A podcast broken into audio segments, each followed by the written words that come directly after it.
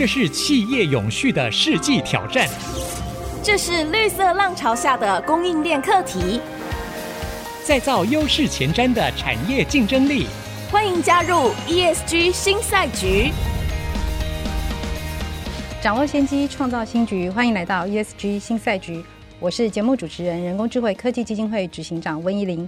今天到我们现场的来宾是台经院景气预测中心孙明德孙主任，欢迎孙主任。主持人好，大家好。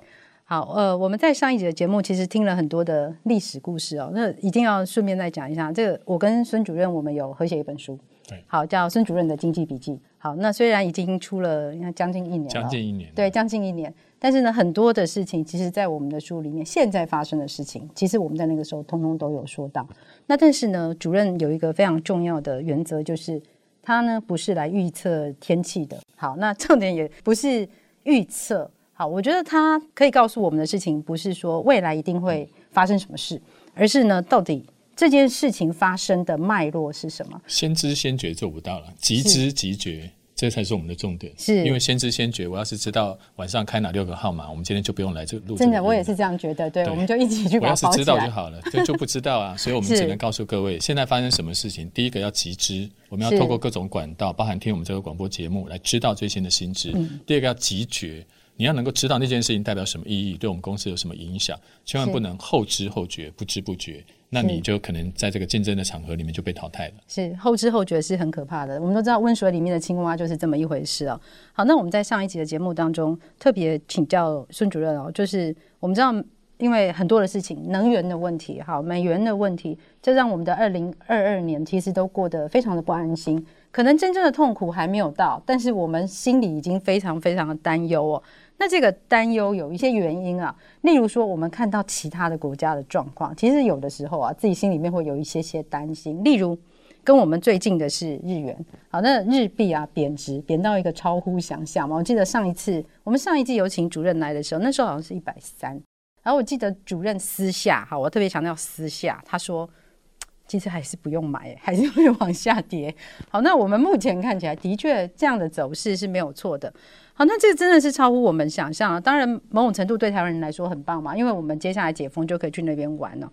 但是这个事情不是从这个角度来看。我如果从一个 business 的观点来看，因为日本跟我们的关系很密切，所以到底啊，他们有没有可能好转？那为什么现在的情况啊会是会是？因为我们在书里面有说到，就是你看好一个国家，你就要去买它的货币嘛。好，那但是我们现在它的货币会强，但是现在。为什么日元这么弱？然后它有好转的可能吗？是，我想在我们那本书有个标题，我们标题就不是写投资消费，那个标题叫“公司好买股票，国家好买钞票”。哎，大家如果不知道哪个货币值不值得买，你看它经济好不好就知道。日本的经济过去它已经失落二十五年，即将要迈入失落三十年。日本在早期的时候，一九六零年代如日中天，那时候我们台湾人觉得日本是神呢、啊。日本那个时候投资又多，技术又好。然后呢，要找员工也方便，然后再加上日本人那种勤奋的特质，还有他们那种追根究底的工匠精神，所以当时做汽车、做音响、做电视机啊、机械这些东西都做得非常好。嗯、但一九七零年、八零年以后呢，美国就觉得日本这种贸易顺差他无法忍受，所以呢，打了很多次贸易战。刚开始针对纺织品，再来针对汽车，最后是针对半导体。嗯、半导体我们印象最深刻的是把半导体的制造打出去了，让日本留下设备跟材料。那其他的半导体制造就到了韩国跟台湾，嗯，从此以后日本的制造业被打了，然后再来是服务业，因为他们的金融业受到泡沫经济的影响，也开始一蹶不振。我记得二十几年前，大家都想要办一个 JCB 信用卡。现在 JCB 信用卡就没有像以前这么风行，因为日本的国力已经没有那么好。嗯，那现在日本这失落的二三十年，他们过去他的投资多，现在日本的投资都跑到海外去。第二个是日本现在研发技术，中国也研发，美国也研发，日本研发技术强调都是耐用，但现在很多东西就不耐用，他不要你耐用，用个三年五年，他的。那个功能就换新了，你耐用反而是一种限制。再来就是日本现在很多投资，比如说高高阶的电视机，它是在日本做；但是中低阶的平价产品，它是在马来西亚、泰国、台湾、墨西哥这个地方来做。所以最近你看到，虽然日元贬得很凶。但其实帮助不大，因为日本很多商品它并不在日本做，它是在海外做。它制造其实外移很久。最后一个是它找不到工人。嗯、其实我们台湾最近有发现这种事情哦，可能我们在开开车听广播的同仁，或者是现场看的人都会有注意这一点哦。你看到像我们台经院以前要找人好容易。嗯最近呢，找人都没有人来应征。他不是不来上班，他是找找不到人来应征。我们前几年只注意到台湾少子化是学校没人去读，现在发现连应征都你找都找不到人，所以日本早就已经遇到这个问题了。所以日本的国力长期不振。所以呢，现在的岸田首相，岸田首相管政政策，然后呢，黑田总裁是他央行总裁。管货币政策，这两个凑在一起，嗯、一个暗一个黑，看起来日本日元就没什么前途的感觉。黑田总裁就是死守的他那个货币政策不放，他就是一直宽松，嗯，所以呢，大家都会觉得说，美国现在利率已经三趴四趴，你日本还是零，再加上你做生意也赚不到人家钱，你卖的东西呢，别人都会做，然后你现在买的原物料又贵，以前一年有三千万观光客，你现在又没有观光客。搞了半天，你现在都没有强的理由，所以当然一直放空你日元。所以日本的衰落，一方面有结构性的因素、历史的因素，嗯，另外一个也有短期政策不够力，这些都是造成日元贬值的一个重要的因素。是，所以我们其实有一个推测，就是有可能的话，因为美国跟欧盟，美国是二零二四年开始收碳边境税，那二零二三年是呃，如果按照计划的话，欧盟会开始试办嘛，然后二零二六年会正式开征这个。碳边境税，我们随便这样想，那会不会其实对日本来说反而是一个机会啊？因为它它的日元既然都已经贬值的话，出口是不是关税的压力比较小一点啊？那个碳边境税是你生产的东西，你的碳足迹或者你的排碳量高，所以日本这几年一直在采用一些新的制造的方式，希望能够降低它以后被收碳税的可能性。但是我们刚刚也说了，日本的工厂现在不是在日本了，它大概只有工具机。目前还在日本，所以我们台湾的机械厂商会担心日元贬值。但其他厂商，日本根本没在做那些东西，它生产的地点在马来西亚、在泰国、在墨西哥，嗯、所以碳税的课征的可能不是针对日本或日元呢，可能是针对日本工厂在哪里从那个地方出口，是针对那个出口地，而不是日本的问题。所以反而是台湾的工具机可能会受到影响。对，最近日元的贬值其实是对台湾的工具机，台湾的工具机一方面是受到日元贬值的竞争影响。本来之间还有一些价差，现在价差已经不见了。嗯。第二个是因为欧美最近的经济不好，当你经济不好的时候，你就不想投资，不想投资你就不想买机器。嗯。那再加上中国大陆的封锁，中国大陆从今年的四月一路封锁到年底，所以一方面欧美那边的生意不好做，再来是中国大陆也封锁，所以我们的工具机前无去路。东西不好卖，后有追兵，日本的汇率压力一直来，嗯，所以最近他们的压力就比较大一点。在我们台军的调查里面，台湾的制造业对于明年感觉最保守的就是机械产业。哦，是，所以我们其实一边在看 ESG 的时候，这是一个大的压力哦，但是我们实质上还是有很多的在生存上面的压力，它不是来自于 ESG，但有一点像是。下雨天的时候，在外面修改衣服，那个感觉哦，有一点困难。不过好，我们再看另外一个国家，另外一个国家也是让我们今年非常讶异的，就是我们以为永远的英国女王啊，伊丽莎白，那我们出生的时候她就是女王嘛，她过世了。好，那她就是在任那个记录最长的一位女王，但是呢，她同时英国也创下一个新的记录，同样是一位女性在任期间最短的首相。好，那因为他们主要是因为财政的那个政策。忽然之间大乱，所以财政大臣下台之后，立刻首相也就下台，就四十五天而已。好，那到底英国出什么事情？而且他感觉上他跟台湾是不是比较呃关系没有那么大，所以影响会小一些？英国跟日本你会发现这两个都是岛国，在一百年前，这两个一个是日不落国，一个是太阳旗，它的国旗就是太阳，代表他们非常的辉煌。但是我们刚刚已经讲了日本衰落的原因，英国衰落的原因当然有其他的因素了，比如说我们知道。我们刚刚讲的能呃，上次讲的能源的问题，英国就没有跟上一个能源改朝换代，它还是用煤炭那种传统的工业体系。是。当全世界跨入了电力、跨入了新的石油体系的时候，英国有一大堆矿工跟一大堆工会煤矿，他们很抵制你，你把原来的这种交通系统、生产系统改成石油，因为我们会失业。是。所以英国一直到一九七零年、八零年，他那些煤炭矿工工会才慢慢的势力没有像以前这么大。对，他们之前，以前他们主导了整个英国的经济，但造成英国的经济没有办法转型。一九八零年以后，因为欧盟一体化了，欧洲共同体产生了，嗯，所以像德国啦、像法国，慢慢的都开始崛起。但是英国呢，它那个时候的分工是，它分到的是金融业，所以英国就后来一直做金融业，它的制造业就慢慢的转向欧洲大陆。是这几年，英国慢慢发现，哎，自己金融业做得很好啊，干嘛还加入在欧盟里面呢？所以二零一六年以后宣布脱欧。刚开始，其实他们也不想脱欧，他们只是说应该是脱不了，我们来投个票看看。结果没有想到真的弄假成真，因为公投这件事情很容易去操弄，很容易在媒体操弄，大家骂来骂去就好了，所以最后是五十一四十九。但是对于英国这种民主国家来说，通过就是通过，你就要实现。所以从二零一六年以后，大家去注意英镑，从那个时候对台币一比五十、一比六十，到今天跌跌到多少，又是一个经济不好，货币就变差的。是那特拉斯这个女首相上任这四十四天，其实只是一个缩影。她上任这四十四天埋葬了三件事：第一个埋葬了英国女皇。第二个埋葬了英镑，第三个埋葬了她自己的政治生涯。虽然只有四十四天，但是也是战果辉煌了。然后呢，结果她一卸任以后，他们官邸那只猫啊，首席捕鼠大臣出来推特上面发文说：“哎呀，看过这么多首相，四任首相没一个干得好的，还是找我来当比较好。”你不要觉得他只会抓老鼠，他对首相也是很有信心的。结果后来选那个苏纳克嘛，那个印度后裔的那个猫又开始发文说：“我觉得。”他家那么有钱，应该会请我吃鱼子酱跟龙虾，那就算了，首相给他打。所以英国有觉得现在大家唯一的亮点可能在那只那只猫那只猫身上，没有人在管首相是谁。所以他其实跟台湾的影响应该还还好。目前看起来，不过英国还有一个大家以后要注意的事情，这件事情非常的重要。嗯、现在英国脱欧以后，苏格兰跟北爱尔兰可能会脱英，因为他们想要跟欧洲继续维持那种。经贸的连接，他反而不想跟你英国在一起。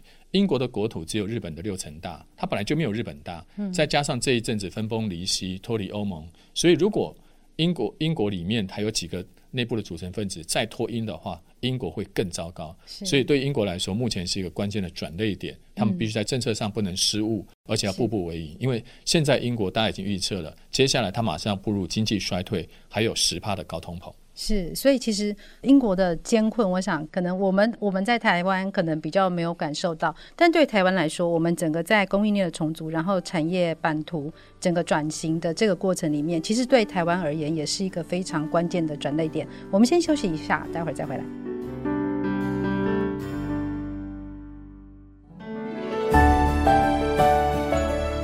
掌握先机，创造新局。欢迎来到 ESG 新赛局，我是节目主持人、人工智慧科技基金会执行长温怡玲，在我旁边的是台经院景气预测中心孙明德孙主任。好，那我们在前面的节目谈到了日本跟英国，好，那两个看起来其实是还蛮怎么讲？同病相怜，同病相怜的国家哦。那因为我正好就有在看那个剧哦。然后正好看到王冠，那我知道我进度有点慢哦，但是正好也看到一九七零年的时候，其实日本天皇有到访，他很少出国的，对，然后他就到访那个英国，然后我记得他戏里面是说，英国女皇觉得啊，她一辈子就守着一个岛，因为她是不太出国的。好，那其实呢是呃，在前面的节目孙主任讲到的，现在看起来英国那个岛啊比日本更小，而且看起来还有可能会会更小，分裂，对，还有可能在分裂。好，那我们看过了日本跟英国之后啊，我我觉得对于台湾产业，我们可能最关注的还是中国。好，那中国啊，这个不止我们关注啦，全球都在关注他们。好，那对我们来说，当然就是重中之重。那政治上面的威胁，对我们而言是非常严重。所以我们在二零二二年经常被问到说：“你们还正常上班吗？你也正常吃饭吗？”我想说，我要怎样不正常？我们我们一切 OK 啊，但在外面看起来是蛮危险的。好，那呃，我们来看中国的话，我觉得一个关键问题是他们在经历美中贸易战。然后坚持清零的政策，然后以及哦，我想美国现在动作是越来越大，而且它越来越准，就是那个科技战的部分。好，那它基本上现在几乎是在一个全面封锁的状态，不管是他自己封的，好，封他的城市，或者是在外面，他在科技上面被封锁。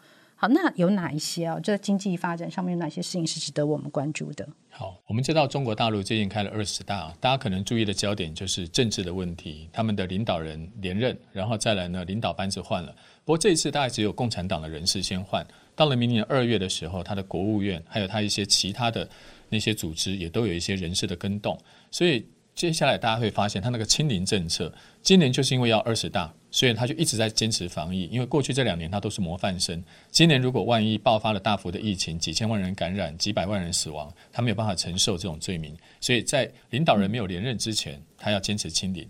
然后本来我们台湾的企业很关心说，你什么时候开放啊？不要再封锁了，那我们开始生意可以恢复正常。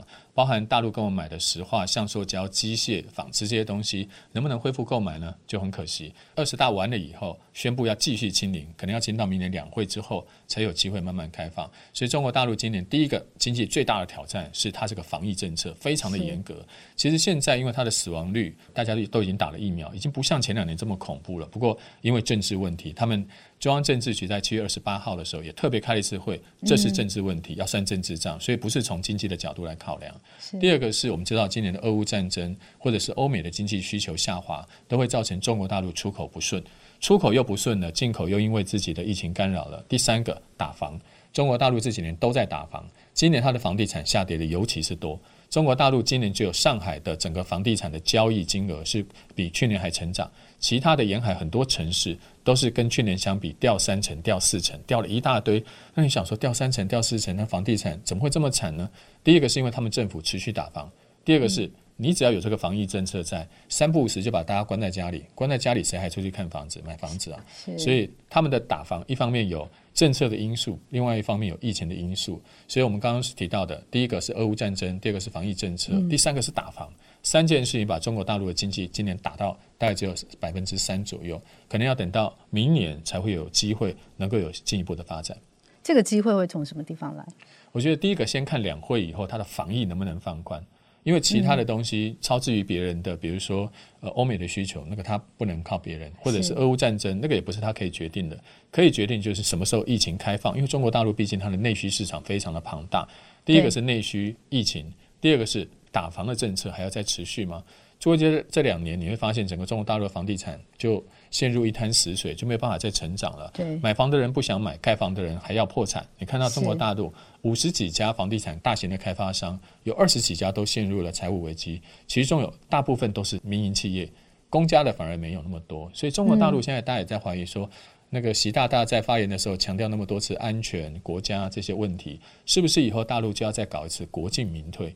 就让国有企业的势力进一步的增强，把原来一般民营企业的这个地盘给抢回去。这个也是台商现在在担心的一些事情。所以这几年你会发现，有些台商其实不是从贸易战，是早就他们就已经开始在分散它的生产据点。从二零零八年，我们就已经看到了很多的厂商到越南河内，以前都在南越胡志明。后来在北越，包含台湾的钢铁厂或者是台湾的电子厂，都在那边建立新的据点。这几年你看到了泰国像电动车，像马来西亚、像印尼、像印度，越来越多的厂商去投资。所以在我们台经院的调查里面也发现，明年就是二零二三年，以前中国大陆都是我们台商海外投资的第一名，因为不管你从成本来看或市场角度来看，从经济的角度，它成本低；第二个，它的市场大，所以以前都会去投资。